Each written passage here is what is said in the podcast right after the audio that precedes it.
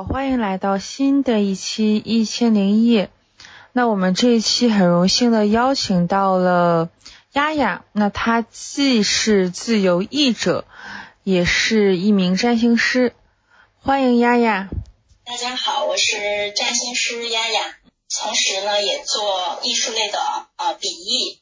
然后之前在疫情之前呢，基本上是在国内半年，国外半年的样子，就属于一个环球旅居的一个状态。嗯。但现在因为疫情嘛，一个出不去嘛，就在中国大陆。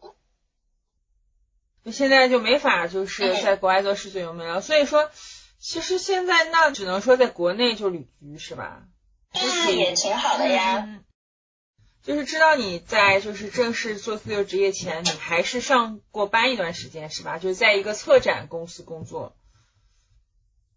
哦，不是在策展公司，其实当时一直在美术馆，换过大概不同的几个美术馆吧。嗯嗯。呃，就是民营的美术馆也有待过，然后呃省级的这种公立的美术馆也有待过。嗯。但是一直都是在美术馆里面做策展这方面的工作。嗯。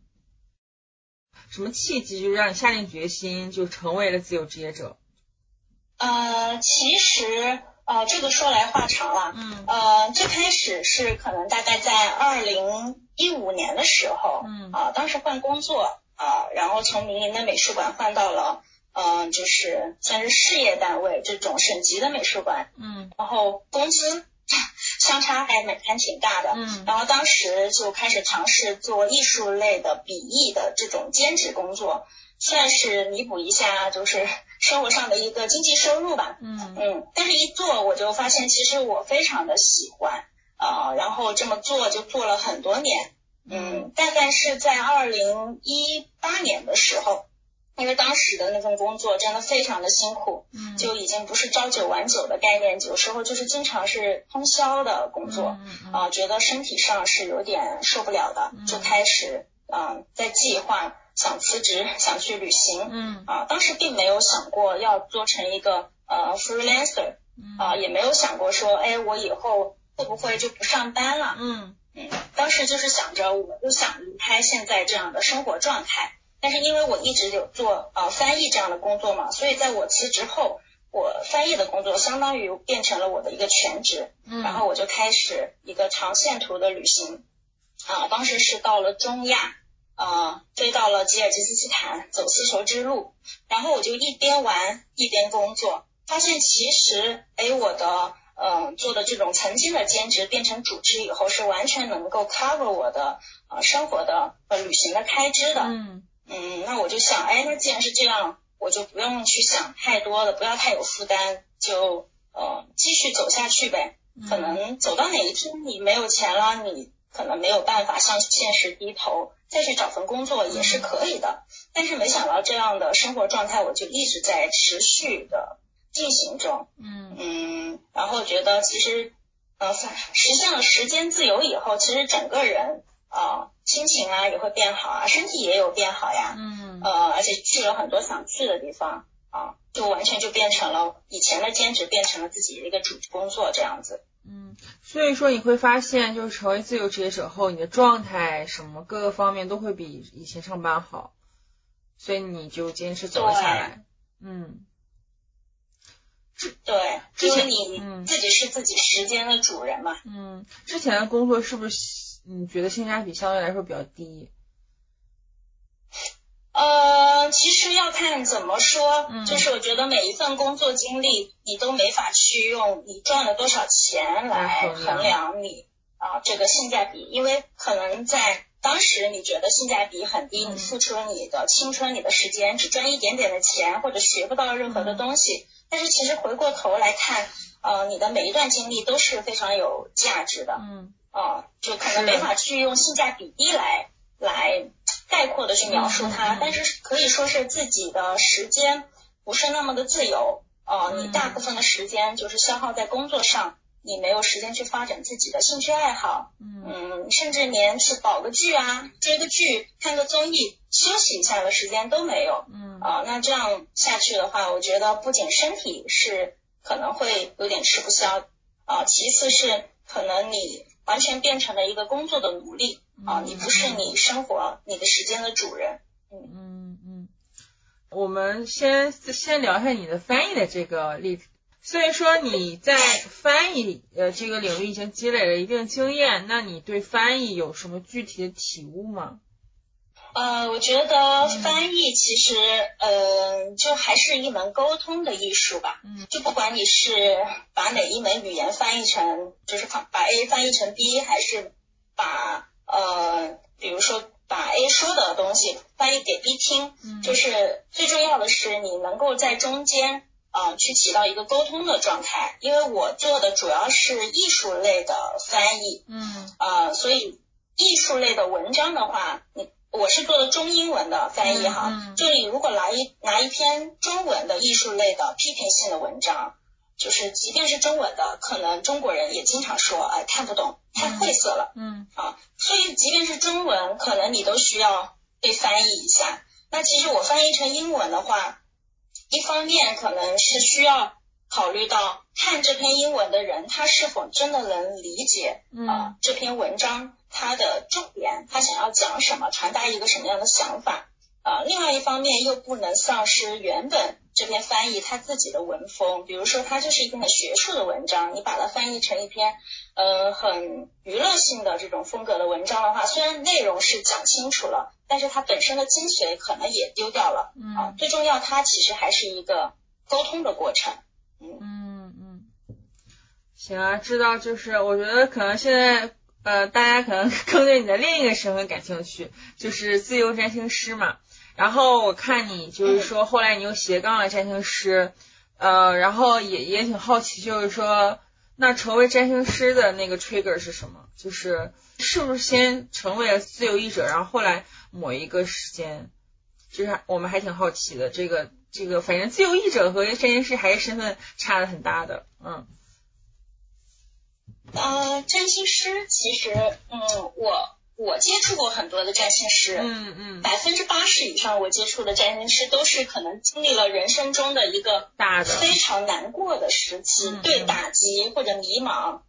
呃，然后他们可能接触到了，哎，可能命理学就开始产生了很大的兴趣。其实对我来说，呃，我接触的时间真的很早，大概二零零七年的时候，我还在读大学那会儿，嗯，就开始自学了。嗯，那个时候其实网上，嗯，资料是非常有限的，呃，有一些人可能网上翻译了些资料，还有一些资料根本不知道从哪里来的，有很多是错误的，所以也走过很多弯路。嗯，那个年代。学占星就是网上找资料，在那种 BBS 论坛里面，大家去发帖去讨论，或者互相研究彼此做小白鼠，嗯，然后就其实走了很多年弯路，自己也花了很多时间学，但是其实之前就就现在来看，之前其实学的并不是很深入，然后后来大概在二零一七年的时候，呃，有开始上伦敦占星学院的一个三年制的文凭课程，嗯，然后呃。现在也是这个课程已经全部都上完了，也通过了所有的考试。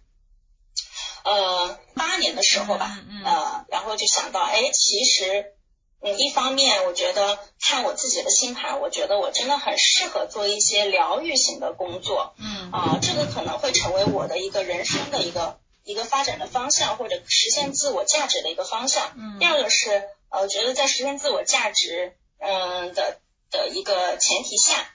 嗯，还能够把它变成我的一门呃工作，事业事业，我付出的时间能够说出获得啊相等回报的一个经济价值，我觉得哎也挺好的，所以我就开始就变成了一个全职的占星师了。嗯嗯，我感觉就是说那一阵真的占星师很少，我觉得可能还是说就是疫情之后吧，就占星师或者说易经也好啊，占星师好就感就越来越多了。可能因为就是遭遇疫情的打击，大家都对大家都就好像就是好对未来有很多不确定感，很多不安全感。嗯，你有没有觉得？对，我认识的很多的占星师朋友，他们可能。在他们迷茫的时候，他觉得占星学就像一根救命稻草一样，改变了他们可能整个人生的一个方向。嗯，挺多人有非常强烈的这种感悟。对我自己来说，我我反倒没有那么强的感悟，因为我接触他的时候，我年纪太小了，嗯嗯，我是可以说是带着一些占星学的一些眼光，呃，一些角度，呃，去成长的，所以我一边学一边成长，它是融到我的一个成长经历里面，我没有很强烈的感觉到它，就是真的是彻底颠覆了我的生活，但是我不可否认，它在我的生活中就对我起到了非常重要的作用，嗯，那就是。就是，比如说，我我们这些小白可能觉得，就是占星有点有有一点迷信的那个成分。那你觉得占星最显著的功能是什么？是预测吗？呃，我觉得，呃，怎么说？我我可以引用一句，就是我们伦敦占星学院院长上课的时候曾经讲过的话。嗯。啊，我觉得特别有道理。当然，这个话不是他的原创哈。嗯。但是，我就觉得分享给大家吧。就是平庸的占星师是帮人预测未来的，嗯嗯，啊，好的占星师是帮助客户去规划未来，嗯，那优秀的杰出的占星师，他们其实是帮助客户去创造他们想要的未来，嗯嗯嗯，啊，所以其实占星学对我来说，它就是一个工具，就像我们会用。嗯，数学 去解决生活中的一些问题，我们用心理学去解决可能心理上遇到的一些障碍。占星学它也只是一个工具而已，呃，它不是迷信，也不是那么玄乎其玄的东西。嗯，它只是个工具，帮助我们一方面可能了解自己，去知道我们正在经历什么样的情况。嗯啊呃，也帮我们可以去创造一个我们更想想要的一个未来。嗯，其实就是这样而已。所以说，我可以理解为，就比如说，对于咨询者来说，占星可以帮他们更多的了解自己，然后去拥有更好的人生吗？就是这种。呃，我觉得是的，我觉得是的，但是是他想要的人生，而不是我认为他想要的，就是我没法去帮他做决定，这是第一。第二是，呃，我没法用我的价值观去强加于他。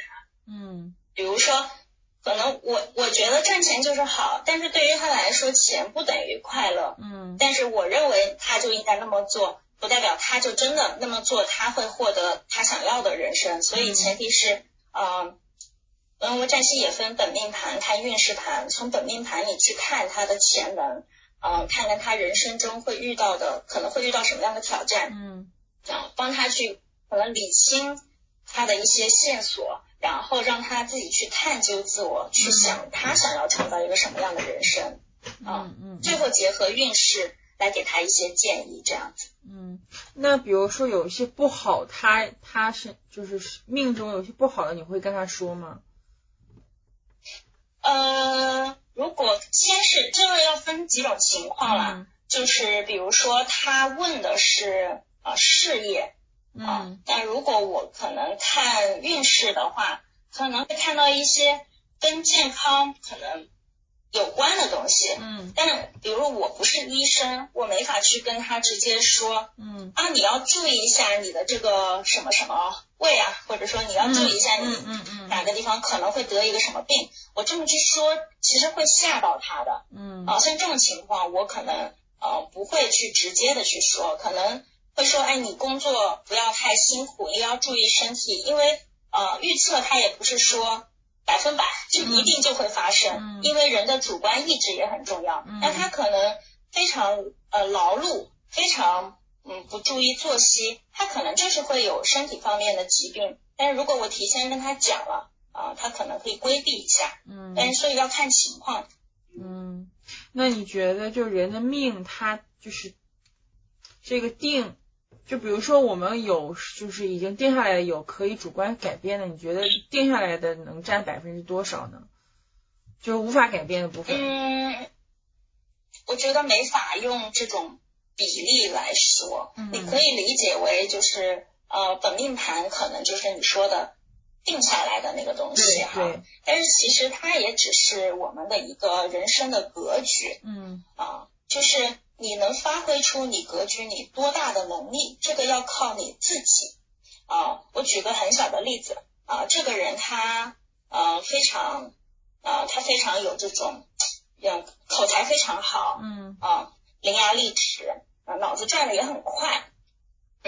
那他其实如果发挥出他很好的这种能量的话，哎，他可以成为一个很好的销售啊，他可以去帮人卖东西，然后他可以成为一个很好的演讲家。但是如果他把这个能力发挥在不正当的用途，他可以成为一个，比如说他忽悠骗子啊，就是忽悠别人啊，或者利用他的这些嗯这种口才啊，他的那种小聪明，然后去打做一些不正当的交易也是有可能的。所以其实你星盘里的格局可以可以说格局是固定的，但是你能发挥出格局你多大的一个能量？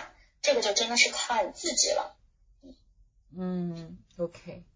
所以说你有人问 小姐姐是现代占星还是古典占星？呃，还有人回答小姐姐是科班古占星。其实如果是科班的话，在伦敦占星学院其实主要都是以现代占星为主。呃，但是我自己有自学古典占星，然后在平常的呃。就是占星咨询中，我古占和现占都会用到，就是两种技法都会用。但是如果在跟人沟通的话，我会更多的用一些现占的技法来跟人沟通。当然也要根据这个案主他有什么样的要求了。有的人他就是不想听这种很心理层面的东西，他就想知道一个结果，可能就会用古占的技法多一点。我也在想，就比如说，大家肯定会问一些，比如说财运方面的，可能就是中国人嘛，比较注视自己未来能不能成功。我我我昨天看到一个特别有意思的一个梗，就是说，为什么我们现在还努力，是因为占星算命的告诉我们未来会有钱，我们为什么坚持到现在？我觉得还挺有意思的，这就是一一个信仰，我觉得让我们坚持信仰。所以说，你觉得占星和自身的努力哪个因素更重要？就就是你知道那些成功者，那你觉得这两者的比例是什么？他的命，觉得和他的自身好难有一个比例或者数据化的一个一个东西来比较。就像刚刚说的，你本命盘是格局，嗯，啊，这个格局就是这样子了，啊，但是运势盘它是一直在变的，一直在变，就是说现在。正在走的星星，他们也会给我们赋能。嗯，那他他也是在变的，我们不能去控制它变成什么样，但是它就是会一直在变。啊，那它会跟我们产生一些能量的互动。嗯，而此外，人的意志，人的主观意志的这种力量，它是无限大的。嗯嗯嗯。啊，其实有一句话就叫做呃，改变人生。你越相信命运的人，其实你越容易。就是被命运的洪流去摆布，嗯嗯嗯，就是你越相信说，啊，我的人生就是会过得不幸福，我可能就是我结婚就是呃找不到好的对象，那你越相信他，其实你越会陷入这种所谓的命运的漩涡里面。嗯但你如果越相信自己，你万事朝好的方面去看，嗯，你通过自己的能力去改变一些呃现在的一些情况，那其实你的运势。其实都会产生一些变化的。嗯，所以说我，所以说我命由我不由天，是吧？就是那句话。呃，呃，可以这么理解，可以这么理解。但是你，你看你怎么哪个维度来说了？因为你可以说你的格局也是天啊。嗯嗯嗯，格局也是天。嗯，可以。对，其实有句话我很喜欢：尽人事，听天命。嗯。但前提是你得先尽人事。嗯。尽人事，听天命。嗯，那丫丫现在做事情，你是按照星盘指引吗？我感觉你好像有点儿，就是之前包括直播的时间啊什么的。我觉得就是我经常还是会去考虑一下，嗯，就是呃。比如说自己的，因为自己的盘肯定是看的最多的，我会看一下运势啊，嗯。啊，当然很多时候我也会凭着自己的感觉，我不想看的时候不就不看，嗯。啊，但自己的盘肯定是看的最多的，然后我觉得这个跟自己的感觉也不矛盾吧，嗯，然后像今天我们的这个这个直播采访，我也会看一下。啊，就粗略的看一下这个时间是否 OK，就不会细看。我觉得还是随心比较好。但粗略的看一下，比如说今天如果月亮空亡的话，我觉得就不是太适合。啊，月亮空亡说明什么呢？就为啥不适合？呃，月亮空亡期间，有时候你去开启一个新的项目，做一件新的事情，有时候就不一定能成功。啊，它不是绝对的，但是就是你会觉得，比如说你就是可能你要这一天去见客户去谈事情，他可能这个事情就是谈不下来，会有可能。嗯嗯。嗯其实我们有时候也是，呃，怎么说？你你没有绝对好的时间嘛？嗯嗯。就是你有时候只是在你可以选择的范围内，你优先去做选择而已。对，然后就是想回到自由职业、数字游民这个话题，就是你你觉得你你的父母会现在支持你现在生活方式吗？就你会如何跟他们沟通这个事情？你的工作就挺支持的呀。嗯，我觉得我的家庭还是比较开放和自由的，他们不会太多干涉我的生活。然后，当然就是刚刚辞职的时候。他们当然就是随我了，但他们没想到我就没有再去上过班了。嗯，所以大概在我辞职了可能三个月以上，当时还在旅行，那趟旅行我走呃走了大概半年吧，六个月的时间。当我走到三个月的时候，我爸妈就还是会有点着急的，特别是我爸爸，然后他就会想要我去找一个就是呃固定的工作，哪怕工资不高，能够安稳下来，他也觉得好。但其实后面我也是花了很长的时间，呃，去说服他们。比如说，先说服我妈妈，然后让我妈妈作为家庭代表去说服我们家其他的人。我就不想了，嗯，就把这个艰巨的任务交给他。我会告诉他们，其实我现在过得很开心，这就是我梦想的生活的状态啊。所有我想去的这个世界上的。我我所有想去的国家，目前想去的国家，我全部都去过了。嗯。然后我我曾经想过的很多的梦想，我觉得我已经我在三十岁之前都已经不是三十岁，三十岁我三十岁的时候辞职的了。嗯。然后在那个时候都已经都全部都实现了。然后现在我觉得我每天可以睡到自然醒。嗯。然后状态特别好。我会用我就是真实的这种呃状态去告诉他们，你们想要的不也就是我开心、快乐、健康吗？我现在都有，那还有什么好担心的呢？嗯嗯嗯，丫丫就是走了那么多地方，如果说现在就疫情好了之后，你会去哪个城市呢？那或者哪个国家？旅旅居？呃，我会，哎呦，太多地方了，就是大家给大家推荐一个吧，给他推荐一个，很多次了，嗯嗯，土耳其，还是想再回土耳其看一看。旅居是吧？就边工作边旅行。对，土耳其我觉得非常适合那种住个几个月，我觉得就很舒服。最多能。巴西也还是想再回去看一看。嗯，对我。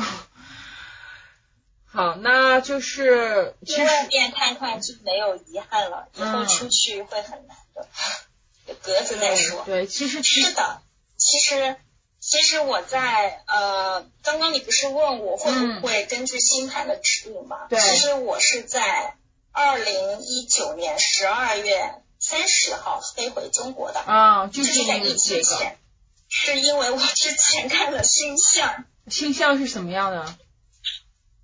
就是因为有一个土星和冥王星的合相，在二零二零年一月中旬，就是精准的发生。这种这种发生呢，它其实是好几十年才会有一次的。嗯。那之前发生的时候，也会 在上个世纪也会出现了很多不乐观的一些情况啊，比如说二战啊、冷战啊这些情况。呃，那我们其实回头看一下二零一九年的时候的运势。其实，呃，世界上很多地方，比如说有一些嗯政治的变革，有一些呃爆炸，嗯，还有一些就很多很多的这种因素，其实都有一直在爆发。包括我在旅行的时候也遇到过好几次这种呃危险，然后我会自己会感觉到，可能因为我自己也会观察这个现象，我自己也感觉到这种危险是。就是在逼近的，嗯，但是我我没有这个能力去预测呃疫情哈，我真没有这个能力，嗯，然后但是我我会觉得会有不好的事情发生，嗯，当时在旅行的时候，我遇到很多的朋友，我跟他们说，你们一定要在啊过年前回国，有一些朋友就还在那边，但是现在他们就没有，就一直在在那边，就国外一直没有回回得来，然后我是坚持一定要在，呃。就是春节前回国，元旦前回国。那个时候元旦的票其实最贵的，嗯，但是我就是感觉还是要早点回到祖国。我不知道会发生什么，但是，嗯，我觉得回到家里跟家人待在一起是最安稳、最安、最保险的一个选择。所以那个大家还挺好奇，就比如说你现在作为自由职业收入构成是属于，比如说还是比如说翻译收入加上，比如说你作为占星师咨询的收入是这样的构成吗？还是说还有额外的？对，是的，这是两部分是吧？没有啊啊啊！哎，那你觉得就比如说，嗯，那你肯定就是觉得是比上班的时候收入高是吧？这么理解吧，我觉得时薪是要高，时薪要高的。嗯，最后一个问题，其实给自由译者、自由占星师一些，就是他们如果想成为的话，有没有一些 tips？特别是占星师，比如说，呃，就是有人想成为占星师，你需要，你觉得他们需要什么样的特质？因为我我真的觉得，就是说，占星师并不是谁都能可以成为的。想做翻译啊，想做笔译的话，因为我是只做笔译的，嗯，啊，做笔译是一个非常不赚钱的行业，嗯，这个。这个官方的这种报价，比如说出版社的报价，十几年从来没有涨过钱。嗯，啊，这个市场行情是很不乐观的。嗯，但是如果你可以为爱发电的话，我觉得你是可以做。嗯，但如果你想要靠这个来呃赚钱，或者是成为一个副业，我觉得你还不如把你的心思花在其他的事情上，去学点有用的东西，因为它跟你的时间付出的这种构成的比是很。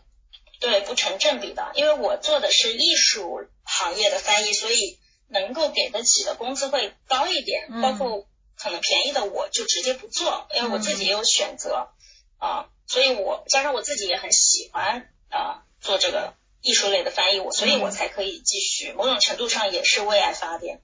然后，呃，如果是做占星，想做占星师的话，就是嗯，如果你感兴趣，嗯，你可以去。我觉得可以去学习一些基础的占星学的知识，嗯啊，也算是对自己多一些了解，可以看一些书啊，都可以，嗯啊。但是如果你想成为占星师啊，或者说你想研习在占星学的话，其实这都是不一样的概念，因为啊，成为占星师的话，其实是需要一些沟通能力的，嗯啊啊，你需要呃为你的客户负责任啊，他们付钱。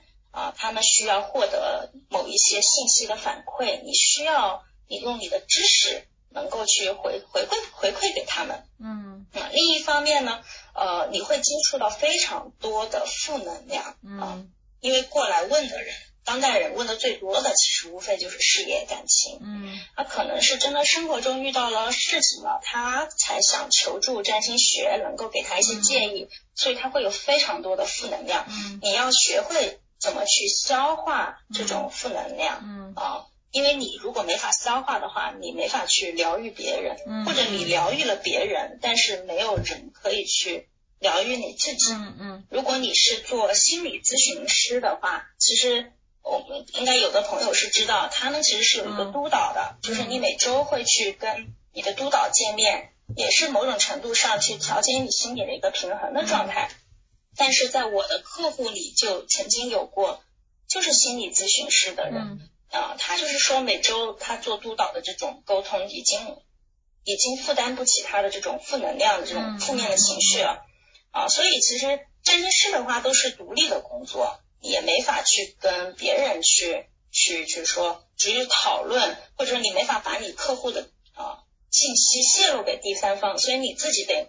独自去像一个树洞一样去去吸收别人的负能量、别人的故事、别人所有坏情绪，但是你要想办法去消化它，所以这个是一个非常挑战的地方。如果想要成为占星师，可能有很多方面是要面对这样的问题。嗯，我觉得可以理解为，其实你还是可能还需要学一些心理咨询的东西。我不知道，就是好多人说自由占星师可能还是半个心理咨询师，他其实。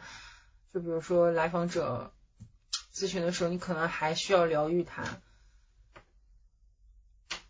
嗯，呃，有一些占星师他们会可能考一些心理咨询的证啊，或者他们自己同时就是心理咨询师也有。对。啊，但是对我来说，我会看一些这方面的书籍，但是嗯，并不会是我的一个主要的方向。也就是说，我可能。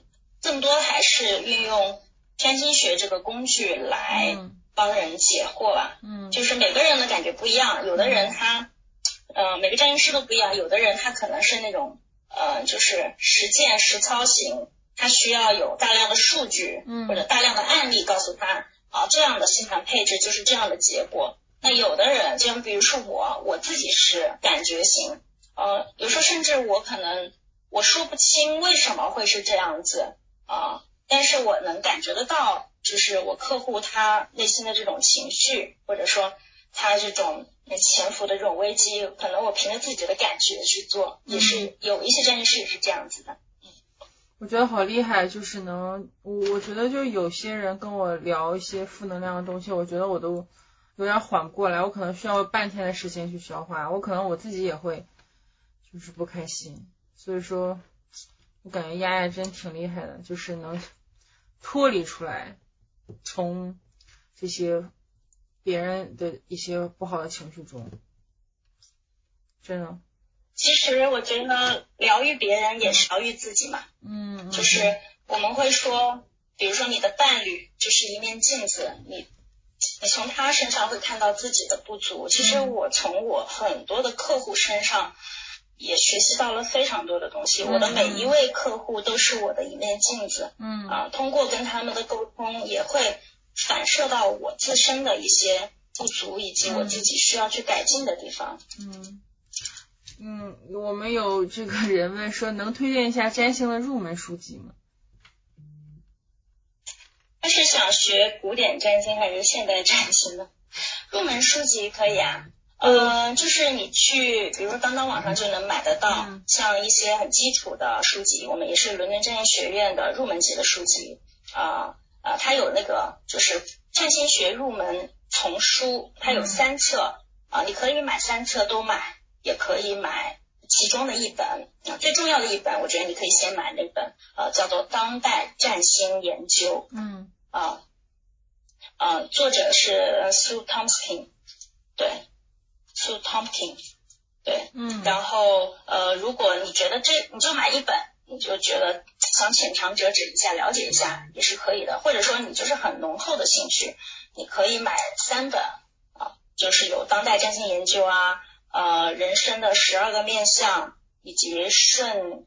好像是叫顺利皆宜的人生吧，这三本我觉得其实看完一个基础的入门，基本上都没有什么任何问题了，也是非常好的书，它也是可能我现在也会经常用到的一些工具书。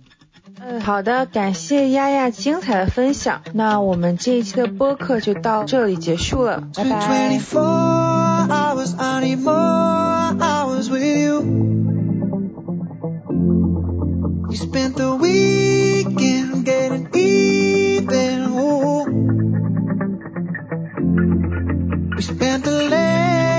chance of making things right between us. But now it's all good, babe. What I thought would, babe, and maybe close. Cause girls like you run around with guys like me till sundown when I come through. I need a girl like you, yeah, yeah. Girls like you love fun and yeah, me do what I want when I come through. I need a girl like